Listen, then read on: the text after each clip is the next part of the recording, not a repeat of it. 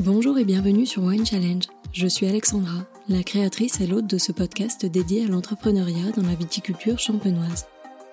Un mardi sur deux, je vous emmène à la rencontre de vigneronnes et de vignerons qui élaborent avec passion des vins de champagne singuliers. Ensemble, nous échangeons sur leur quotidien, nous parlons de leur parcours et de leur vision de la champagne, et ils partagent avec nous leurs expériences, leurs envies, leurs projets et leurs challenges d'hier et de demain. J'espère que ce podcast vous donnera l'envie d'entreprendre dans le monde du vin ou de mener à bien de nouvelles expériences si vous avez le bonheur d'en faire déjà partie. Si vous aimez Wine Challenge, soutenez le podcast sur ma page Tipeee. Rejoignez-moi sur Instagram, at Wine Challenge Podcast, abonnez-vous sur votre plateforme d'écoute préférée, ou encore laissez-moi un commentaire sur Apple Podcast suivi de 5 étoiles. Un grand merci par avance pour votre soutien, et merci pour votre confiance et votre fidélité qui accompagnent le podcast depuis 2018. Je vous souhaite à toutes et à tous une très belle écoute. Si vous écoutez le podcast depuis ses débuts, vous vous souvenez sans doute de ma conversation avec Mélanie et Benoît du domaine Tarlan à EI. Deux ans plus tard, je vous propose de retrouver Mélanie au micro, mais cette fois pour un échange plus intimiste, en tête à tête, juste elle et moi. En effet, j'ai souhaité en savoir plus sur sa vision du champagne et sur la façon dont elle arrive à le conjuguer au féminin pluriel, mais aussi sur l'évolution du regard qu'elle porte sur le monde vigneron sur la transmission entre générations, sur ses expériences passées et ses aspirations futures, ou encore sur son rapport au temps qui passe. Autant de facteurs clés qui lui permettent désormais d'affirmer sa place de vigneronne avec un grand V. Alors sans plus tarder, place à l'épisode du jour. Bonjour Mélanie. Bonjour Alexandra. Merci d'avoir accepté l'invitation au micro de Wine Challenge pour la seconde fois, mais cette fois-ci toute seule. Je suis ravie de t'avoir au micro. Un épisode un petit peu plus singulier que le précédent que l'on avait fait euh, lors de la première saison. Cette fois-ci pour parler un petit peu plus de la transmission et de ta place de femme en Champagne. Je vais te laisser juste recontextualiser un petit peu par rapport au domaine Tarlan, l'histoire de, la maison et puis voilà l'histoire des générations qui se sont succédées jusqu'à toi. Le domaine Tarlan, c'est avant tout euh, un terroir qui est dans la vallée de la Marne. On est ici à Euilly, donc c'est à 12 km d'Épernay. Ce terroir de la vallée de la Marne, il est euh, fondateur de notre saga Tarlan où tu as 12 générations depuis 1687. Ces 12 générations avant étaient dans un village qui s'appelle Gland. Avant la Révolution française, on est venu s'installer ici à Euilly. On a environ 16 hectares donc je travaille avec mon frère actuellement, mes parents, donc la onzième et la douzième génération rassemblées, et on travaille ensemble euh, sept cépages sur euh, quatre villages qui sont donc Euilly, Boursault, celle des Condés et Saint-Agnan, qui sont un peu plus euh, ce qu'on peut appeler le terroir de Condé, même si c'est dans la vallée de la Marne. Et quel rôle est-ce que tu joues aujourd'hui au sein de la maison Tarlin Je joue le rôle de Mélanie Tarlin, je crois. C'est bien, c'est un beau rôle. J'ai commencé à travailler au domaine, j'étais encore dans mes études, on va dire à partir de 20 ans, donc c'est en l'an 2000. J'avais commencé mes premières expériences dans une agence de presse qui travaillait pour du champagne et dans la gastronomie globalement. Et donc à ce moment-là, j'ai déjà commencé à intégrer un peu le côté euh, apporter quelque chose à l'entreprise qui n'était pas fait avant. Donc ça a commencé par les relations presse et puis après c'est devenu la communication. Après, quand j'ai travaillé à temps plein en 2005, c'est devenu la communication plus l'export. Et on va dire depuis 2015, ça s'est vraiment très fortement modulé avec une gestion globale de l'entreprise où avec mon frère on gère la vigne, le vin, l'export, les visions à long terme, à court terme, l'équipe, un peu tout. Et est-ce que euh, la petite Mélanie, enfant, avait euh, souhaité déjà faire ce métier? Est-ce qu'elle se voyait déjà travailler sur le domaine familial ou pas du tout? Je ne crois pas. la petite Mélanie, enfant, euh, rêvait de devenir cosmonaute. C'est bien. c'est vrai, pour des femmes aussi, Il y avait Claudie Ignoret, en fait, qui me faisait rêver. Ensuite, elle a rêvé d'être journaliste. Il y avait différentes femmes à l'époque qui que je devais admirer, qui étaient journalistes je rêvais un peu de devenir comme des femmes euh, que oui que soit écrivaines soit que je trouvais très ambitieuses en fait. Et le métier euh, vigneronne euh, non je me souviens pas en tout cas l'avoir communiqué ni pensé ni quoi que ce soit. Et est-ce que tes parents ou tes grands-parents t'avaient déjà posé des questions dans ce sens? Est-ce que c'était un sujet plutôt tabou ou est-ce que c'était du coup plutôt inné que ce soit ton frère qui prenne ou comment ça se je me souviens de mon grand-père qui, euh, lui, devait m'encourager par quelques phrases en fait que j'ai en mémoire et qui ont dû me marquer parce que j'ai dû me dire tiens c'est bizarre qu'il dise ça. Alors que peut-être les autres me le disaient pas ou peut-être mon grand-père m'impressionnant je me disais pas pourquoi il me dit ça pourquoi il me dit bah tu vas devenir vigneronne je sais pas. Mais en fait il n'y avait pas de pression particulière de mes parents. En étant enfant mes parents autant pour mon frère que pour moi il n'y avait pas de tu vas devenir vigneron tu vas devenir vigneronne euh, c'était plutôt euh, faites les études que, dont vous avez envie, euh, suivez vos rêves. Par contre, ils nous faisaient partager leur vie de tous les jours, qui est la vigne, le vin, les clients, les chambres d'hôtes, tout. Donc évidemment, t'es bercé et bien dopé. Mais en tant que tel, il n'y avait pas d'invitation particulière, donc c'était pas tabou. Mais j'ai aucun souvenir de me dire je vais faire ça. Par contre, je me souviens me dire je ne veux pas faire ça. Voilà. je ne veux pas faire ça parce que il y avait deux raisons. En fait, c'est pas que je voulais pas, je disais pas je veux pas faire ça, mais je disais je veux pas habiter dans ce village toute ma vie. Impossible d'habiter à Uy, de voir tout le temps les mêmes têtes. Euh, non. En fait, je disais je voulais pas travailler autant que mes parents. C'est plus qu'en tant qu'enfant, euh, j'aurais aimé que mes parents, que je voyais tout le temps, puisque euh, l'entreprise et la maison, c'est la même chose, donc tu les vois tout le temps, mais en même temps, tu les vois, mais sans qu'ils soient disponibles pour toi. Et ce côté euh, enfant de dire euh, non mais peut vraiment pas comprendre en fait pourquoi 7 jours sur 7 ils sont dans ce travail. Donc c'est je pense enfant c'était les deux choses, ne pas habiter tout le temps dans le village et se dire que j'aimerais bien avoir mes parents davantage. Et aujourd'hui quand on te demande ton métier, est-ce que c'est spontané de répondre vigneronne ah, C'est une bonne question. Je pense que oui. Je dois dire euh, vigneronne. Ah oui, pleinement assumé. Ouais. Bon, c'est chouette. Et est-ce que ton parcours t'a mené à la communication tout de suite? Tu parlais de tes expériences euh, dans, ce secteur-là. Est-ce que tu as dès le début commencé tes études dans cette voie-là? Ou est-ce que ça s'est fait un petit peu euh, par hasard? Assez rapidement, mes expériences ont commencé par le vin. Par contre, euh, j'ai eu une période à l'âge de, avant de revenir à temps plein pour l'entreprise, c'est-à-dire que par parcimonie, je travaillais pour le domaine avec euh, mes parents à l'époque, il y avait mes grands-parents, un grand père mon frère. Et mais je donnais pas mon temps entier toute l'année et hum, j'ai travaillé dans la production de cinéma. Et pour ça, je suis aussi allée habiter en Écosse et au Maroc. C'était la fin de mes études. C'était une envie d'entreprendre énormément, seule, de rien, de pas d'héritage. Le côté héritage en fait me gênait où j'avais ouais ce côté euh, faire quelque chose par toi-même. Donc c'est, je pense, la raison pour laquelle j'ai travaillé un petit peu, mais c'était assez court, dans le dans la production de cinéma. Et après, je suis revenue. Et est-ce que tes expériences passées, même si elles sont pas forcément toutes dans le domaine du vin, te servent euh, aujourd'hui dans ton métier? Oui, elles me servent énormément. Elles me donnent une vision extérieure, une assise qui m'est personnelle. En fait, elles m'ont construite. Moi, et forcément, comme c'est éloigné de, de la manière dont j'ai grandi, c'est un choix qui m'a été propre et qui n'est pas emprunt de la famille, ni du terroir, ni quoi que ce soit. Elles, personnellement, m'ont énormément formé. Et du coup, tu n'as pas étudié euh, proprement parler l'œnologie Est-ce que c'est quelque chose que tu regrettes ou est-ce que c'est quelque chose que tu envisages pour l'avenir ou est-ce que ça te va bien comme ça parce que tu considères que tu apprends suffisamment tous les jours aux côtés de, bah, de des anciennes générations, de ton frère, de l'équipe? Au tout début, quand je suis revenue, j'ai suivi une formation euh, à l'école de commerce de Reims, qui était une chaire euh, sur le management du champagne et futur leader de champagne. Alors, c'était une vision, en fait, d'avoir une vision économique, politique et globale de la pensée euh, champenoise, des, décisions, en fait. Donc ça, c'était intéressant. C'était un peu mon, mon arrivée, on va dire, de manager ou de penseur. Enfin, voilà. C'était intéressant, mais ça m'a pas formé en tant que tel. Après, j'ai eu besoin de me former et je suis allée euh, au lycée de Verdi. J'ai choisi la, cet apprentissage à Verdi plutôt qu'à Avise parce qu'il y avait ce rapport à la, au maraîchage, il y avait ce rapport à l'agriculture où pour moi, je préférais un environnement de mixité des cultures que la spécialisation à Vise euh, en plein. Et donc j'ai suivi, euh, c'était, je saurais plus dire, je pense que c'était en 2014-2015.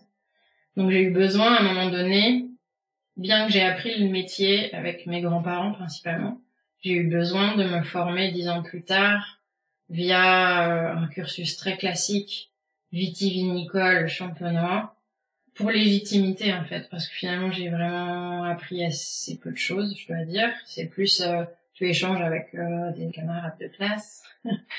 Et puis tu te dis oui en fait je, je comprends je comprends mieux d'où je viens. Je comprends mieux les pensées encore différentes que peut avoir ma famille certaines techniques comment j'ai appris les choses au regard de ce qu'on apprend aujourd'hui en 2015 dans une école professionnelle vitivinicole. Et certainement que ça a donné aussi des indices à ma famille à ce moment-là, de dire ah elle a envie de s'impliquer davantage dans le côté technique des choses. Alors que personnellement, c'était pour dire xème fois, je veux m'investir plus et prendre plus de décisions dans ces domaines techniques. Et est-ce que c'était nécessaire pour toi, parce que c'était toi qui t'es imposé euh, cette espèce de recherche de légitimité, ou est-ce que tu sentais vraiment qu'il y avait une pression de la part à la fois des précédentes générations, ou ton frère, ou même des clients? Cette formation technique, je pense que je l'ai surtout fait par pression personnelle, parce que personne ne m'a demandé où je me suis pas sentie illégitime globalement sur des sujets techniques puisque en fait je les travaille au quotidien donc je réponds les réponses de mon quotidien ou mes, sensibilités ou décisions du quotidien. Donc au final au niveau des clients ou au niveau de la famille je pense que c'est vraiment une une pensée personnelle de me dire que j'étais peut-être pas assez formée et est-ce que euh, tu sens une différence euh, entre ton frère et toi par rapport au regard des clients ou des autres pairs du, du monde du champagne? Oui, il y a une différence. Après, cette différence, où est-ce qu'elle se place Ça, c'est la bonne question. Je pense que on est, on a des tempéraments différents. Forcément, ils nous regardent différemment.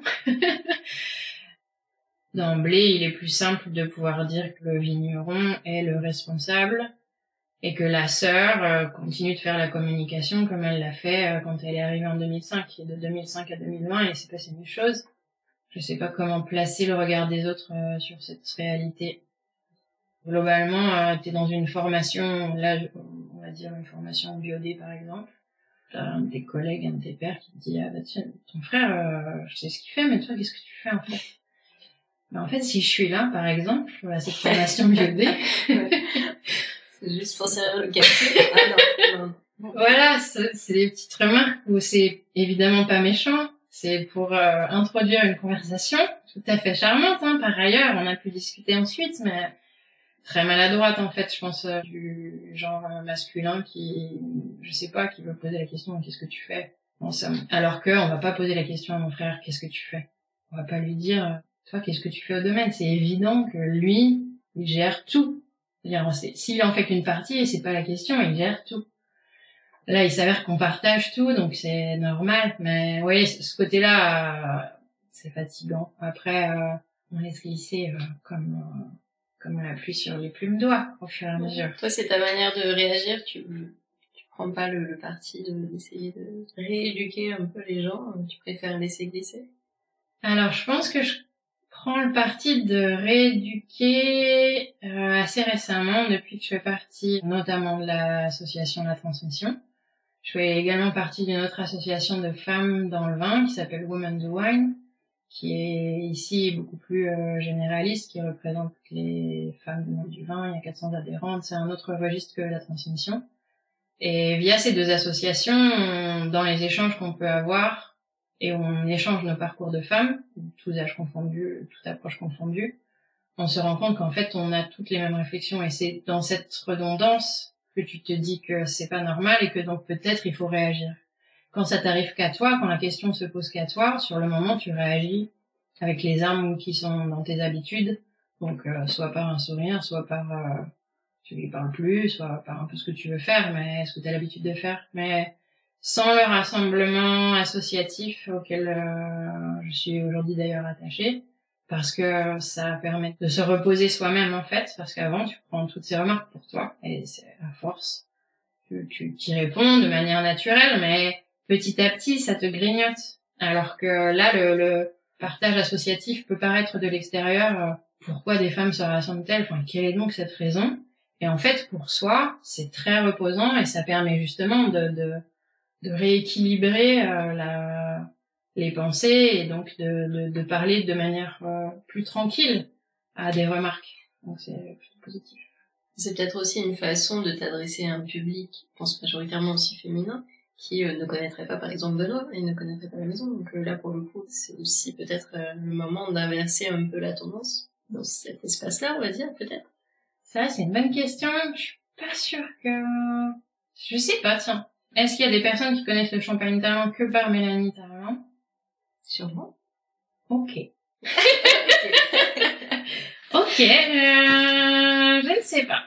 Sûrement, peut-être que certaines personnes t'ont découvert euh, et ont découvert la maison Tarvin au travers de tes interventions, euh, voilà, par la transmission, par Woman the Wine. Euh, peut-être que c'est Oui, oui, c'est vrai. Tout à fait, t'as raison. Mais c'est toi qui reprends le guide. Ouais, ouais, ouais. Non, c'est sûr, c'est sûr, c'est vrai. Mais je, c'était une, euh, une vision que je m'étais jamais faite. Voilà, c'est chose faite. Merci, Alexandra. Et est-ce que c'est compliqué de se faire une place? Là, on, on parle plus de, de genre, euh, voilà. Mais quand on est la fille de ses parents, la sœur de son frère, est-ce que c'est compliqué aussi de se faire une place? Et quel euh, conseil tu pourrais donner à des personnes, des jeunes femmes qui seraient dans le même cas que toi, pour essayer d'avancer le plus sereinement possible? C'est pas compliqué de se faire une place, mais faut avoir un peu de patience. Voilà, on fait les choses petit à petit. Personnellement, de manière euh, spontanée, en fait, je me suis dit, je veux pas, je veux pas remplacer quelqu'un. En fait, je voulais juste pas remplacer ma mère.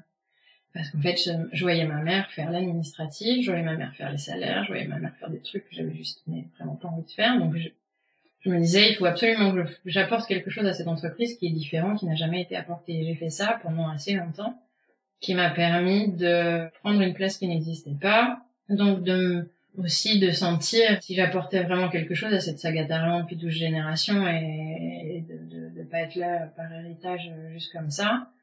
Et puis c'était une manière de me faire une place petit à petit, en effet. Finalement, peu importe ce que tu fais, il y a quand même ce côté transmission.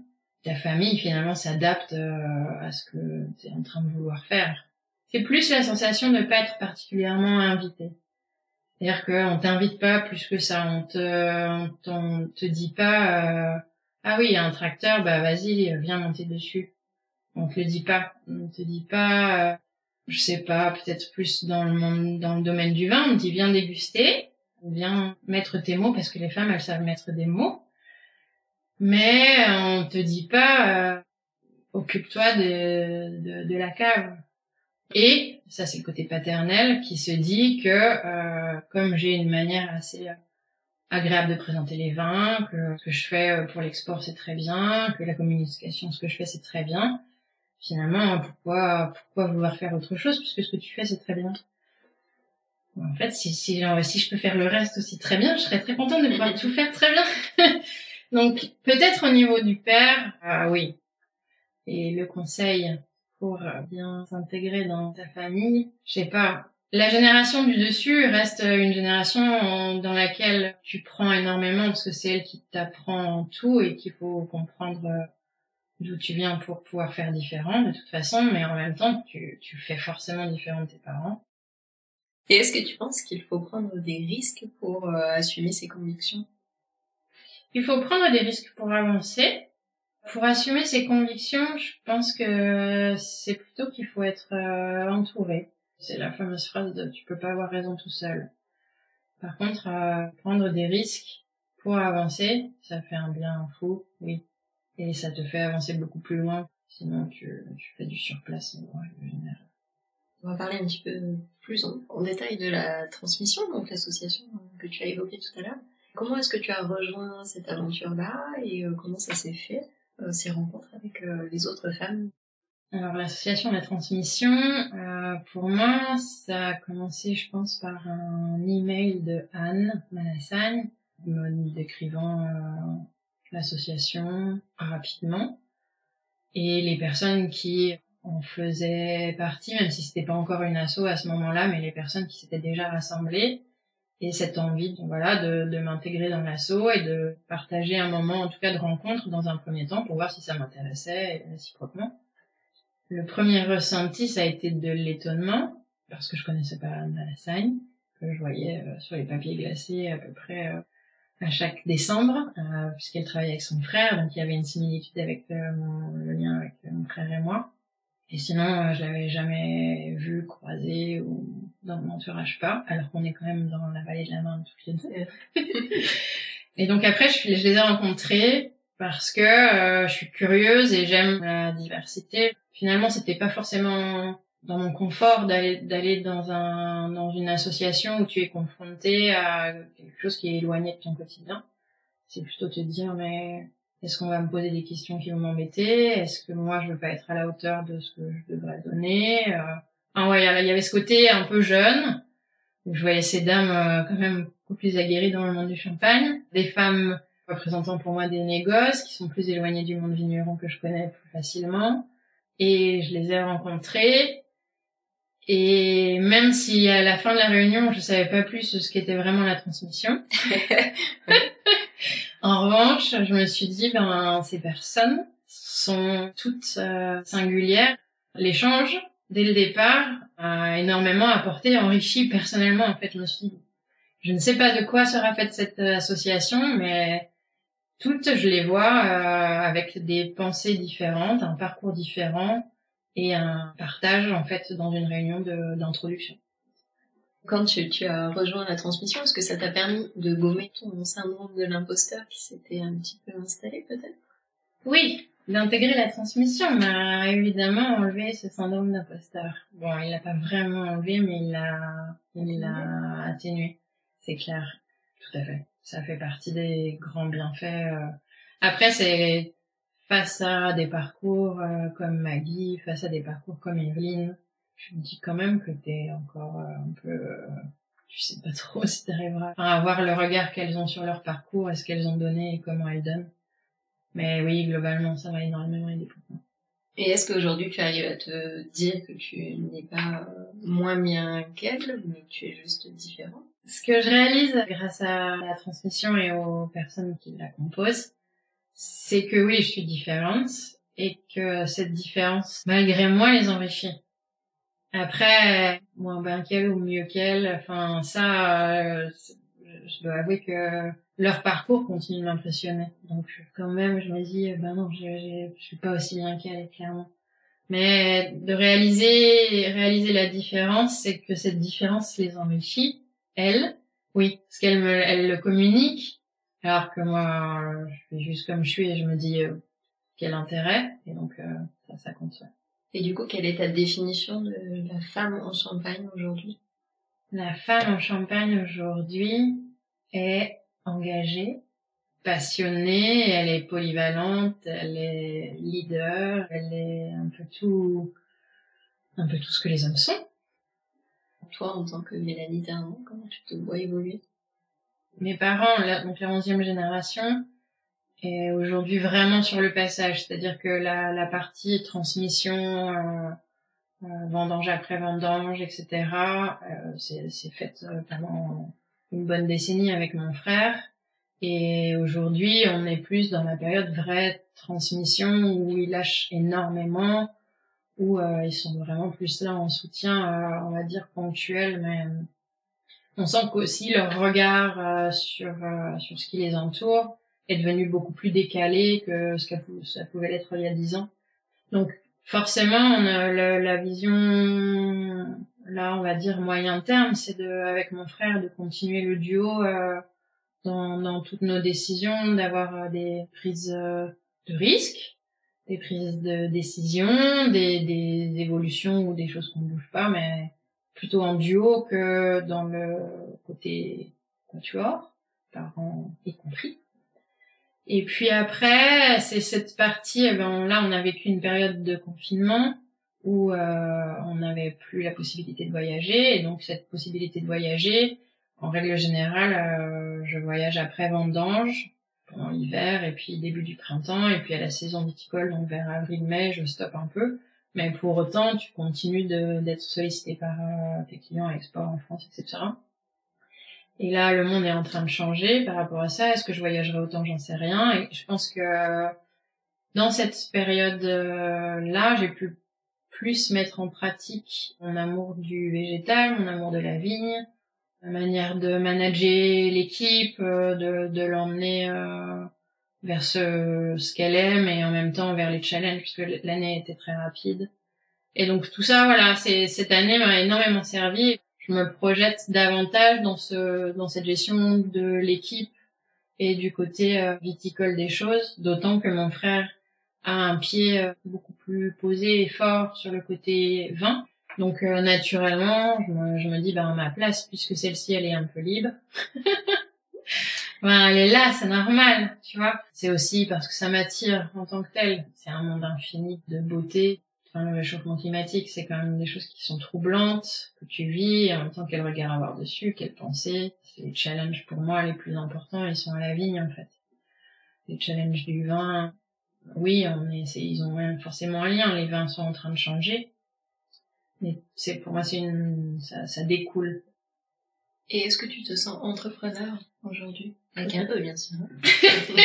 oui, bien sûr. je me sens pas entrepreneur.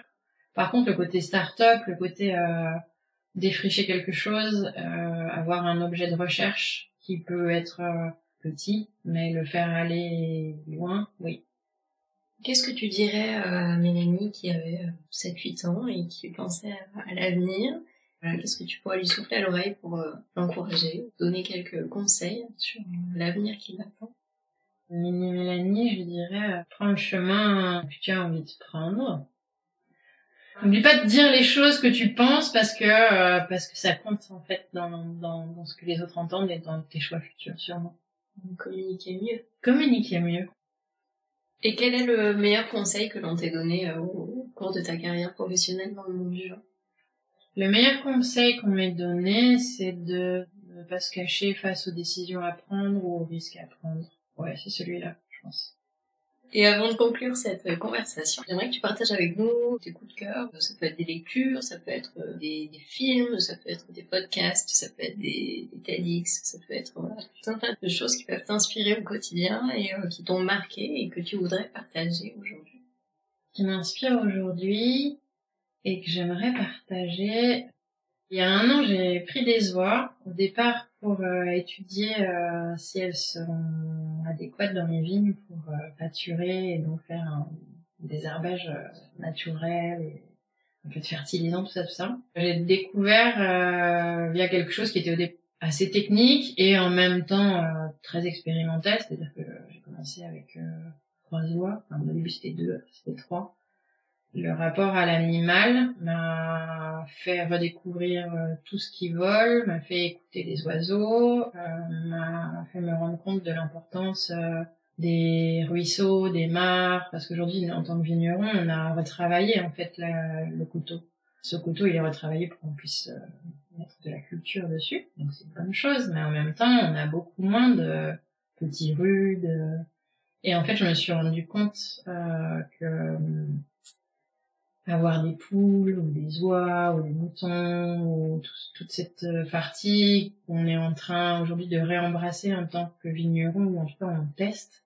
On a le rapport à la plante et au sol, mais le rapport à l'animal, on l'a oublié. L'oie est en fait un animal entre domestique et euh, incompréhensible. Il t'attaque autant qu'il vient te manger dans la main, des choses comme ça.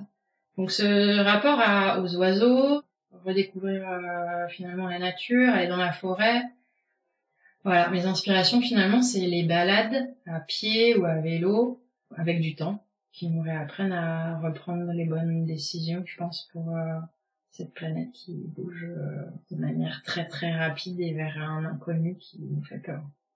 Quelle est la femme qui t'inspire le plus? Simone Veil, Simone de Beauvoir, une autre Simone, a beaucoup marqué euh, mon adolescence il y a deux italiennes que j'adore énormément et qui m'inspirent énormément. Elena Pantaleoni et Ariana Occhipinti. C'est Elena qui m'a fait rencontrer Ariana. Elena prend des décisions, prend des risques, a une liberté euh, de décision que je trouve incroyable et géniale. Et Ariana est plus, euh, tu sens un, cliché, mais t'as vraiment cette sensation d'une énergie volcanique, quelqu'un que t'arrêtes pas, et qui en même temps transmet cette énergie aux autres. Donc, Elena transmet sa liberté et Ariana transmet son énergie. Et elles sont vigneronnes dans, des mondes où euh, il faut faire sa place, où c'est pas simple. Et elles m'inspirent énormément. Toutes les femmes de la transmission ont quelque chose de très inspirant. Ouais. Alors, pour conclure, j'ai l'habitude de laisser le mot de la fin à mes invités, comme tu le sais. Et donc, quel pourrait être ton mot qui résumerait un petit peu bah, l'état d'esprit dans lequel tu te trouves aujourd'hui? Euh, Libre et euh, en transition finalement à ma place, mais dans une place qui est vraiment euh, euh, un relais entre les générations, les onze générations d'avant et les, j'espère, onze futures générations. Être en transition, c'est pas forcément simple parce que oui, tu dois trouver ta place, mais finalement, quand tu sais que tes pieds sont bien ancrés et que tes mains sont bien dans la vie et que ton émotion suit ton corps et réciproquement, tout roule. Et donc euh, voilà, finalement, être en transition, c'est hyper positif dans ce terroir. Alors je te souhaite que la transition soit belle et qu'elle t'apporte tout ce que tu espères et recherches. Merci beaucoup Mélanie. Merci Alexandra. À très vite. Merci à toutes et à tous d'avoir écouté cet épisode.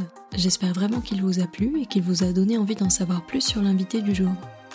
Vous pouvez retrouver dès maintenant toutes les références et les informations sur cet épisode sur le site wine-challenge.com, mais également sur le compte Instagram du podcast at winechallengepodcast.